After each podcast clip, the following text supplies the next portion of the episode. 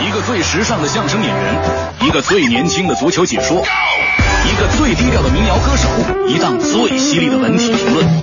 每天早晨，徐强为您带来《强强言道》。今日文娱知多少？欢迎收听强言道。大家好，我是徐强。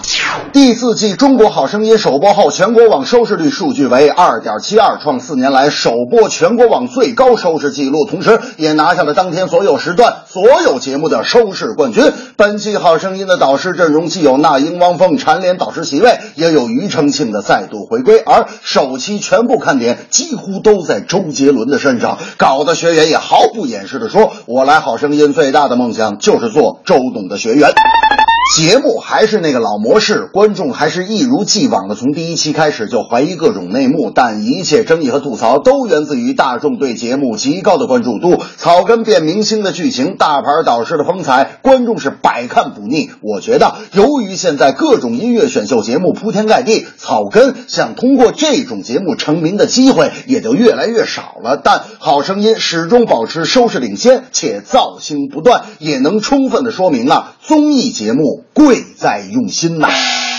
大明那天就说了，这个周杰伦真是个好男人。我听说他最近花了四十多万给昆凌包了一层楼啊。我说包一层楼干嘛呀？大明说这你傻呀，坐月子呀！哎呀，真是羡慕啊！我说大明怎么着？你也想坐月子？大明说放肆！我的意思是，谁能给我四十万包一层楼，让我静静的写书？哎，对了，强子，最近我正准备出第二本这个脱口秀呢，就是书名没想好，你帮我出出主主意。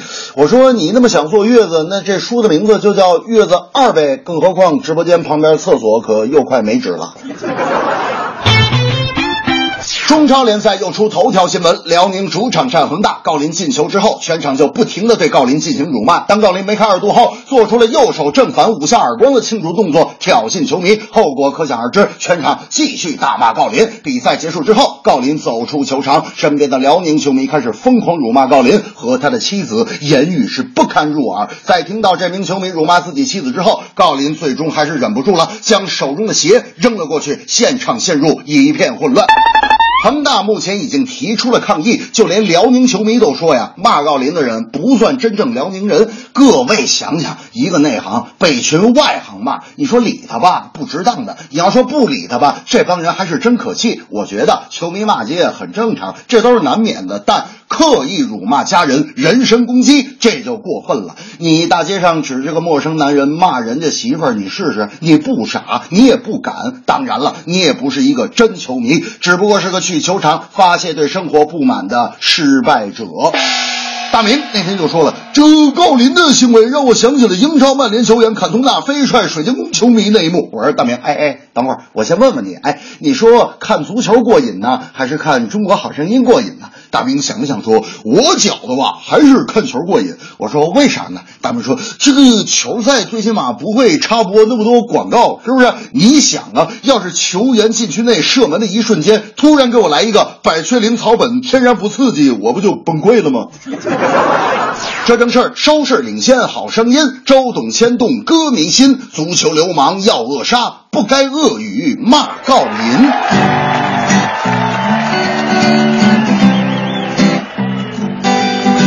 夏日的夜晚为你等候，歌声让我享受。